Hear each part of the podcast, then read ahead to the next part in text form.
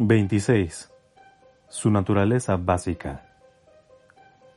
En un día claro, mirando hacia el noroeste, a través de los talleres, desde una sala diseminada de escombros en la azotea circular del edificio Limerge, Maul podía ver simplemente la elegante espira central del templo Jedi clavándose por encima del horizonte.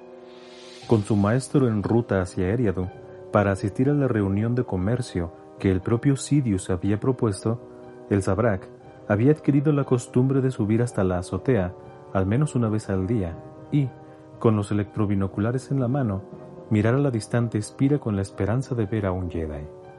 Pero eso no había pasado.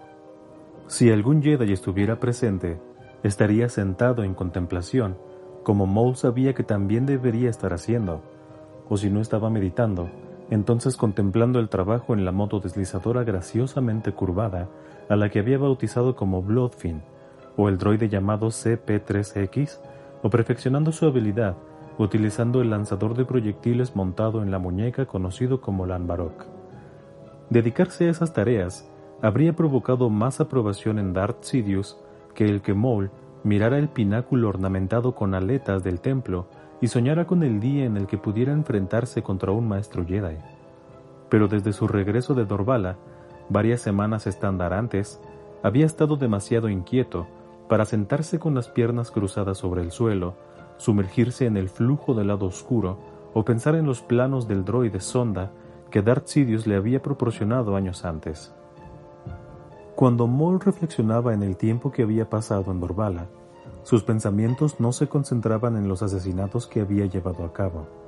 Había asesinado a muchos en su corta vida, y no había nada en las muertes de Patch Bruit, Kaba-San y los otros involucrados en el negocio de extraer mineral de Lomit que les distinguiera de muertes anteriores. De hecho, la falta de cuidado de los mineros debería haberles condenado a muertes largas en vez de los finales rápidos que Moll les había dispensado. Lo que recordaba en su lugar era la sensación de participación que la misión le había proporcionado. No solo había sido capaz de utilizar sus talentos para el sigilo, el seguimiento y el combate, sino que los había utilizado de una manera que impulsaba el gran plan Sith, como no había sido el caso durante sus años de entrenamiento en Orsis o durante las correrías que Darth Sidious le había permitido hacer en otros planetas. A su regreso a Kurosant, el Señor Oscuro le había alabado, lo que, suponía Maul, debería haber sido suficiente recompensa, y podría haberlo sido, de no haber llevado la misión a otra. Pero Darth Sidious le había excluido de participar en la operación de Eriadu y había sido vago sobre los planes futuros. Como resultado directo de lo que Maul había conseguido en Dorvala, las compañías Lomit Limitada y Mineral Intergaláctica se habían fusionado y su control había sido sumido por la Federación de Comercio, en lo que a cambio había resultado en el ascenso de Nut Gunray al directorado de siete miembros de la compañía. En conversaciones posteriores con el virrey, Darth Sidious había demandado que los neimoidianos sacrificaran voluntariamente uno de sus cargueros Lucre Hulk junto con un envío de lingotes de Aurodium como medio para dar fondos a un grupo insurgente del borde exterior conocido como el Frente de la Nebulosa. Maul había estado desconcertado por la decisión de su maestro de revelarse al líder del grupo, como Darth Sidious había hecho en su comunicación inicial con Gunray. Luego se desalentó cuando descubrió que el líder, un hombre humano llamado Havak, había traicionado a Darth Sidious al intentar asesinar al canciller supremo Valorum en Kurosant. La comprensión de que a su maestro se le podía engañar, que no era infalible, había tenido un efecto curioso en Maul le había causado intranquilidad, una repentina preocupación por la seguridad de su maestro, que se había entrometido en su habilidad de tranquilizar su mente y encontrar consuelo en el lado oscuro. No era miedo, porque el miedo era algo ajeno a la personalidad de Maul, sino un desasosiego preocupante. Desasosiego por el ser que una vez había intentado matar y el que quizás esperara que matara. Todas estas semanas después, a veces Todavía pasaba horas vagando por el edificio de Limerge como un animal doméstico percibiendo el olor de su dueño. Sin embargo, cuando había expresado un deseo de tomar parte en la operación de Eriadu, incluso si eso solo significaba ayudar a los neimoidianos en procurarle armas a los de las especies colmena o a comenzar las operaciones de fabricación en Alaris Prime y otros planetas remotos, su maestro había rechazado la idea sin más. No tienes papel en esto. Le había dicho, sin explicación, y en compensación, resumió Maul, le había dado los planos del ojo oscuro. El rechazo también había incitado preguntas de una clase nueva. De todos los seres de la galaxia, el Lord Oscuro le había elegido a él para que sirviera como su aprendiz y su sucesor eventual y, sin embargo, Darth Sidious había desatendido el equiparle con las mismas herramientas que necesitaría para continuar con el imperativo Sith. A pesar de todos sus intentos de familiarizarse con el terreno político y con las organizaciones criminales, algunas de las cuales estaban aliadas con Darth Sidious y otras contrarias a sus planes, tenía una comprensión limitada de cómo funcionaba precisamente la galaxia. Entendía que la guerra de los Sith era contra la Orden Jedi más que con la República, pero no tenía una idea real de cómo se administraría la venganza. Y si entonces más allá de lo esperado, le ocurriera algo desafortunado a su maestro? ¿Había un plan de contingencia? A diferencia de Darth Sidious, que se enmascaraba como el senador Palpatine de la República y debatía asuntos complejos en el Senado, Maul carecía de una identidad secreta. Con sus ojos amarillos y una máscara de símbolos mágicos arcanos negros y rojos en la cabeza con cuernos, todo lo que podía ser era rondar los límites de los talleres en lo más profundo de la noche, sin inspirar miedo en casi todos los seres que le veían. Maul había esperado que su vida cambiara cuando Darth Sidious le había trasladado a Coruscant, pero, de muchas maneras, el movimiento le había parecido como un regreso a sus días como recluta de combate en Orsis, esperando a que le permitieran luchar, recibiendo alabanzas y recompensas, solo para que le ordenaran que entrenara más duro. Las visitas ocasionales de su maestro le habían permitido soportar el aislamiento y la superficialidad de su existencia. Solo cuando su instrucción en las artes Sith había empezado, se había sentido singular, con sentido. Pero no carecía completamente de esperanza. En ocasiones, Darth Sidious aludía a una misión de la mayor importancia que necesitarían llevar a cabo juntos, una que requeriría que hicieran uso de todos sus poderes, Aún tenía que proporcionarle detalles, incluso con respecto a los estudios de Mole, pero continuaba implicando que la misión era inminente, y cada vez más y más, Mole sentía que era algo conectado con el planeta natal de su maestro, Naboo. Al ser su presencia requerida por el rey Veruna, Palpatine interrumpió su viaje hacia la reunión de Eriadu para detenerse en Naboo. El espaciopuerto estaba lleno de naves de diseño inusual, y Teeth estaba repleta de ciudadanos que habían llenado las calles y callejuelas que rodeaban la plaza del palacio para oír hablar a la joven Padme Naberry. En marcado contraste con el entusiasmo alegre demostrado por las multitudes y aparentemente organizado como una especie de contraevento, la sala del trono del palacio era la escena de un festín extravagante al que asistían la mayoría de los partidarios corruptos de Veruna en el electorado y varias docenas de personajes dudosos extranjeros. El anuncio de la llegada de Palpatine en la sala se encontró con insinuaciones silenciosas y risas maliciosas que continuaron mientras fue conducido hacia un lugar en la mesa del rey frente a Veruna y colocado entre Kun Lago y la jefa de seguridad Magneta. Haciendo gestos con su cetro real, según las buenas costumbres, Veruna saludó a Palpatine con una sonrisa exagerada. Bienvenido, Palpatine, la bebida le había dado una ligera mala pronunciación a su discurso. Dando palmadas, añadió, Traed vino para el celebrado senador de Naboo.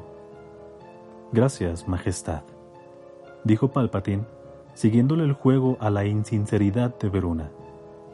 No he tomado vino de flores durante demasiado tiempo. Veruna golpeó con un puño la larga mesa de madera. Entonces, traedle dos copas y haced que siga viniendo hasta que su sed se apague. Palpatine se echó hacia atrás en su silla, mientras los sirvientes se daban prisa por honrar la orden de Veruna. Ambos extremos de la mesa estaban bloqueados por seres que él conocía por su reputación más que por amistad. Lejos hacia la derecha de Veruna estaba sentado Alexi Garin, jefe del sindicato del crimen Sol Negro, y a su izquierda, elevada sobre cojines duraderos y extrayendo humo de una pipa de agua, se arrellanaba una hembra hot llamada Gardula, de Tatooine. Entre el séquito de seres de ella había dos humanoides cuyos uniformes marciales les identificaban como miembros del grupo terrorista Bando Gora. Más munición para Padme Naberry, pensó Palpatine. Dinos, Palpatine, dijo Veruna, después de limpiarse la boca en la manga de su túnica chillona. ¿Qué te impulsó a proponer esta reunión en Eriadu? Palpatine ignoró las copas de vino. La reunión proporcionará una oportunidad para que todos los implicados expongan sus pensamientos y sus quejas respecto al impuesto de las zonas de libre comercio. Estoy seguro de que tus amigos de la Federación de Comercio estarán muy agradecidos. Palpatine esperó a que las risas terminaran, complacido de encontrar que la conversación se dirigía en la dirección que había esperado que fuera. Naboo tiene mucho en juego con lo que salga de la reunión, Majestad. Ah, entonces organizaste esto por el bien de Naboo. Verona levantó su voz de manera que todo el mundo en la sala pudiera oírle. Palpatine hizo esto por preocupación por Naboo. Su expresión se endureció mientras él se inclinaba hacia adelante. Y sin duda estabas pensando en Naboo cuando te aproximaste a los Navery para que hicieran que su hija se oponga a mí en las próximas elecciones. Piénsatelo dos veces antes de negarlo, le dijo tranquilamente Magneta. Mi hijo, añadió Lago inclinándose, estaba presente cuando les presentaste la oferta con Padme Navery, si no estoy equivocado. Dijo Palpatine como en una conspiración. Mientras Lago estaba intentando salir de su desconcierto, él miró a Veruna. Discutamos el movimiento de refugiados. El monarca le miró y luego hizo un gesto despectivamente con los dedos. Lo hecho, hecho está. Y me temo que eso te incluye a ti, senador. Haciendo un gesto amplio en dirección a la plaza del palacio, dijo, ¿Realmente crees que esa pequeña advenediza política puede derrotarme? ¿La hija de los campesinos de las montañas? Palpatine se encogió de hombros. Las multitudes a las que ha atraído parecen pensar eso. Idealistas, dijo Veruna, burlón. Retrógrados. Sueñan con el Nabú de hace 50 años, pero no están a punto de conseguir sus deseos. Su dedo se clavó en el aire delante de la cara de Palpatine. Mi primer acto oficial tras mi reelección será llamarte de vuelta como senador. Miró al lago. Kun será el nuevo representante de Naboo. Palpatine frunció el ceño con burlona decepción. Janus Greyatu sería una mejor elección. Veruna se puso nervioso. Una recomendación para ti es una condena y te sugiero firmemente que permanezcas en Kurosand, porque ya no serás bienvenido en Naboo. Bajó la voz. Ten en mente que tengo información que puede arruinarte, Palpatine. Del mismo modo que tú, los Navery y el resto, estáis intentando arruinarme a mí. La mesa quedó en silencio cuando un escuadrón de cazas N1 pasó a toda prisa tras las ventanas arqueadas para interrumpir el mitin de la plaza. Palpatine conjuró una sonrisa. Los Naboo estarán complacidos de ver que vuestra fuerza espacial vale para algo, Majestad. La cara hinchada de Veruna enrojeció. Más de lo que sabes. Te dije que pretendía terminar nuestro acuerdo con la Federación de Comercio y Ego Damask, y así lo haré. Palpatine miró a la Hot y a sus subordinados del bando Gora. Con la ayuda de vuestros nuevos asociados, ¿y qué harás? Perseguir a los casas de la Federación de Comercio hasta echarles del sector Comel, desafiar abiertamente a Damask. Damask ha traicionado a todo el mundo. Pregúntale a Gardula. Pregúntale a Alexi Garin. El Moon debería haber aprendido la lección hace 30 años de los Grants que le fijaron como objetivo. Palpatine se complació en secreto por el comentario y tú cometes los mismos ilustres disparates que cometieron ellos. Pensó Palpatine. ¿Qué te hace pensar que no aprendió? Veruna empezó a hablar, pero se tragó lo que tenía en mente y empezó de nuevo. Desde este punto, Naboo administrará sus propios recursos. Gardula y Sol Negro supervisarán la exportación de plasma y las importaciones de bienes, y los Bandogora protegerán nuestros intereses en las líneas espaciales. Es una pena que no seas parte de ello. Una pena, desde luego, dijo Palpatine poniéndose en pie, hasta que llegue el momento en el que me reemplacéis. Majestad, continuaré actuando en el mejor interés para Naboo, en Eriadu y en Kurosant. En el caso de que vea a Damask, me aseguraré de decirle que subestimó sus ambiciones. Verona cruzó la mirada con él. No te preocupes excesivamente, Palpatine. No le volverás a ver. Con el transpirador fijado a su cara, Plagueis se movió con propósito ágil a través de las salas de piedra fría que habían albergado 30 años de experimentos. La mayoría de las jaulas y las celdas estaban ahora vacías, y los cautivos que habían contenido, liberados. Él se preguntó si los bosques de Grill de Sojourn se convertirían en una especie de laboratorio, un gran medio de madera escarlata para la evolución mutante. 114D se cruzó con él de camino al patio, con cajas de almacenamiento de aleación ampliadas hasta muy alto en su cuarteto de apéndices. Asegúrate de que todos los datos han sido borrados permanentemente, dijo Plagueis. El androide asintió. Me aseguraré de ello por tercera vez, Magister Damask. Y 4D, llévale mis instrucciones a los guardias del sol de que contactaré con ellos en Tirsus. Me encargaré de ello, Magister. Plagueis entró en la habitación que había servido como su cámara de meditación. Aunque el espacio de techos altos ya estaba fijado en su memoria, estudió las pocas piezas decorativas en silencio como si buscara algún detalle que se le hubiera escapado. Sus ojos se detuvieron en la pequeña antecámara en la que Sidious y él habían estado sentados cuando habían llevado a cabo el camino y la fortaleza de este recuerdo fue que se vio catapultado hacia un momento de intensa ensoñación. Durante algún tiempo, había sido consciente de que Sidious se había vuelto crítico con su fijación con descubrir los secretos de la vida y la muerte. Con certeza, Sidious Sentía como si Plagueis se hubiera convertido a sí mismo en gran parte de un proyecto, descuidando a menudo el gran plan, que Plagueis había llegado a colocar más importancia en su propia supervivencia que en la de los Sith. Mientras tanto, sobre Sidious había recaído la responsabilidad de organizar y ejecutar las conjuras que les colocarían a los dos en el poder en Coruscant. Sidious, dirigiendo los sucesos galácticos en gran parte del mismo modo en el que Plagueis estaba gestionando las corrientes del lado oscuro. Y, sin embargo, los arreglos eran como debían ser, porque Sidious tenía un don para el subterfugio que superaba los talentos de cualquiera de los señores Sith que le habían precedido, incluyendo a Bane. Plagueis encontró irónico el hecho de que Sidious hubiera llegado a sentirse con respecto a él como él mismo se había sentido con respecto a Tenebrus al final de su largo aprendizaje. Tenebrus confiaba más en la ciencia Bit y las proyecciones de los ordenadores que en las artes Sith.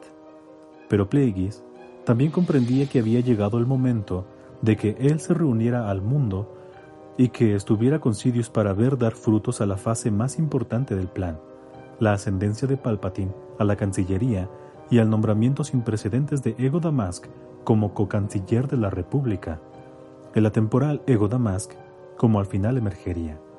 Cuando eso hubiera quedado atrás, podrían volverse hacia la tarea más grande de aniquilar a la Orden Jedi. Los titubeos del maestro Doku sobre dejar la Orden no eran una sorpresa. Yoda había sacado a Doku de Sereno, pero no había sido capaz de sacar a Sereno de Doku. Veinte años antes, Plagueis había visto los indicios del lado oscuro en él y había intentado desde entonces, cuando y donde había sido posible, coaccionar a más de aquellos poderes latentes a salir de la superficie. En Galidran, con la asociación clandestina del gobernador local y de los miembros de la Guardia de la Muerte para atraer a los Jedi a una confrontación final sin esperanzas con los auténticos mandalorianos. En Jinkor y en Malastare, y más recientemente a través de los esfuerzos de Sidious, Erasmeru y Eriado. Ya poderoso en la fuerza, entrenado en combate y también un diplomático, Doku podría haber sido un compañero poderoso en circunstancias diferentes, excepto por el hecho de que Doku, a diferencia del Sabrak, Tatumiri, a quien Sidious había entrenado, nunca se había contentado con servir como aprendiz o mero asesino. Demandaría convertirse en un auténtico Sith y eso crearía problemas. Un curso de acción mejor sería permitirle a Doku que encontrara su propio camino hacia el lado oscuro, a través de cualquier versión que pudiera ser accesible para él a través del estudio de los holocrones Sith que los Jedi poseían. Era mejor hacer que dejara la orden por decisión propia y se convirtiera en el benevolente portavoz de los discriminados, como uno podría esperar de un ser de su estatus. Sí, era mejor dejarle que persuadiera a planetas y sistemas para que se independizaran de la República y fomentara una guerra civil a la que se podía atraer a los Jedi. La repentina cacofonía de las bocinas detuvo repentinamente sus reflexiones. El tiempo se acaba. 114D volvió, moviéndose rápidamente para ser un droide. Cinco naves de guerra han sido detectadas, Magister, antes de tiempo. Quizás sus enemigos recibieron datos de inteligencia de que su plan de ataque se había comprometido, Magister. Una especulación inteligente. 4D. ¿Está lista la nave? Esperando, Magister. Después de una mirada final a su alrededor, Plagueis se dio prisa por salir por la puerta abierta de par en par que llevaba al patio donde la esbelta nave estelar diseñada por Ruxnom y construida por Wright Sienar estaba esperando. Estilizado débilmente como una nave correo que había sido común durante el antiguo Imperio Sith, el infiltrador todavía parecía como si hubiera salido del pasado. Justo por debajo de los 30 metros de largo y con forma de un dardo arrojadizo, tenía dos alas cortas donde podrían haber estado las plumas de la cola, sobresaliendo de un módulo de mando redondo y terminando en aletas curvadas del radiador que encerraba el módulo entre paréntesis cuando se desplegaban. Pero lo que hacía única a la nave era su sistema de ocultación abastecido por cristales estigios que ocupaban una gran parte de la proa larga y afilada del fuselaje. Cuando Plagueis entró a la cabina, 114D abandonó la silla del único piloto por uno de los asientos que se alineaban en la circunferencia trasera del módulo. Los sistemas están conectados, Magister. Doblándose sobre sí mismo en la silla giratoria, Plagueis se aseguró el arnés, sujetó con sus manos la palanca y levantó la nave, que trazó una espiral mientras ascendía por encima de los altos muros de la vieja fortaleza antes de lanzarse como un cohete hacia el cielo opaco de Sojourn, invisible para cualquier escáner que pudiera estar apuntando hacia abajo. Los primeros rayos de energía de la flotilla enemiga ya estaban trazando líneas en los bosques de Grill, derribando la vegetación y provocando incendios. Otra extinción para algunas de las criaturas que habían sido colocadas exclusivamente para la luna, pensó Plagueis. Una segunda ofensiva de rayos láser alcanzó a la torre donde él había pasado tantas horas en contemplación, tumbándola sobre el patio. Fuera del infiltrador, el aire se estaba volviendo cálido y las corrientes de aire que se sacudían estaban siendo agitadas por lo que había sido desencadenado desde arriba. Lejos a estribor, la luz de la estrella centelló antes de ocultarse tras una nave de ataque que estaba corriendo hacia la superficie. Las baterías turboláser de tierra empezaron a responder con fuego recíproco, haciendo que pareciera como si el cielo estuviera en guerra consigo mismo. Al borde del espacio, florecían explosiones de corta duración, cuando los escudos de las naves que eran el objetivo se sobrecargaban, pero otras rompían las andanadas, con sus armas reduciendo ringleras en bosques de cenizas y haciendo volar enormes trozos de roca del acantilado. El suelo se estremecía y grandes columnas de humo salían hacia arriba. Un emplazamiento de armas y luego otro explotaron, llevándose con ellos un muro entero de la fortaleza. Plagueis estudió las pantallas de la cabina mientras el infiltrador continuaba ganando elevación y velocidad, corriendo a través del humo y las nubes que se dispersaban. Las coordenadas de la reunión ya están programadas en el ordenador de navegación, dijo 114D desde detrás de él. La frecuencia de comunicación también está prefijada. Plagueis se giró hacia el ordenador de navegación mientras los impactos sacudían la nave. Había colocado una mano sobre el teclado del aparato cuando el cielo pareció parir a una esfera de luz cegadora. Siguiendo un momento de absoluta quietud, una cascada de energía infernal descendió sobre lo que quedaba de la fortaleza y anillos concéntricos de poder explosivo radiaron hacia afuera, arrasándolo todo en un radio de 20 kilómetros desde la zona cero. El infiltrador fue levantado como un pájaro atrapado en una corriente termal y, durante un momento, todos los sistemas fallaron. Plagueis estaba sentado con furiosa incredulidad. De alguna manera, Veruna y sus cohortes, Gardula, Sol Negro y los Bandogora, habían puesto sus manos en un aparato nuclear proscrito. Ningún guardia del Sol podría haber sobrevivido a la explosión, pero entonces ninguno merecía sobrevivir. Las armas nucleares eran pocas y los Secani obviamente habían descuidado comprobar a los pocos suministradores del mercado negro que tenían acceso a ellas. Un pilar de fuego y humo rodante estaba escalando hacia el cielo, desplegándose en la atmósfera cada vez menor para convertirse en una nube con forma de hongo. Los bosques de Grill eran yermos ennegrecidos. La fortaleza estaba destruida y convertida en cristal. Profundamente conmovido, Plagueis comprendió que no había experimentado unas emociones tan poderosas desde que se había despedido de Migeto tantas décadas antes y se había colocado bajo el cuidado de Darth Tenebrous. Sin desviarse de su curso, el infiltrador se elevó sobre la turbulencia. Las estrellas se encendieron para ser visibles y la nave estuvo de repente libre de la gravedad de la luna y arrastrada hacia el brazo poderoso del padre de Sojourn. Apenas había entrado en el lado nocturno del planeta cuando el panel de comunicaciones lanzó un tono urgente.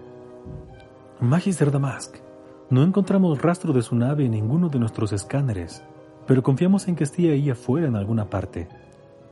Plagueis desconectó el aparato de ocultación de la nave y se giró hacia el panel. Joya estelar. Aquí Damask. Sus escáneres deben de ser capaces de encontrarnos ahora. Afirmativo, Magister Damask. Tiene permiso para proceder hacia la bahía de Atraque 4. Un crucero espacial de tamaño inmenso y de diseño ostentoso se podía ver flotando a media distancia. De forma de cabeza de flecha, la nave estaba pesadamente armada y lo bastante grande como para acomodar a media docena de casas estelares. Mientras Plagueis estaba maniobrando hacia ella, los altavoces del panel de comunicaciones estuvieron traqueteando con una risa resonante. Espero persuadirle un día para que comparta el secreto de su nave invisible, Magister Damask. Aprecio su puntualidad, Java de Silegictior, igual que los datos avanzados de inteligencia que me permitieron evitar el ser atomizado. De ese modo se solidifican las asociaciones duraderas, Magister. ¿Cuál es nuestro destino? Sant. Pero tengo un favor más que pedir antes de que lleguemos. Dijo Plagueis. Dígalo simplemente y estará hecho. Entonces, prepare una comunicación con Abu. El rey Veruna necesita ser informado de lo que se han buscado él y sus confederados. Java se rió a carcajadas otra vez. Será un placer.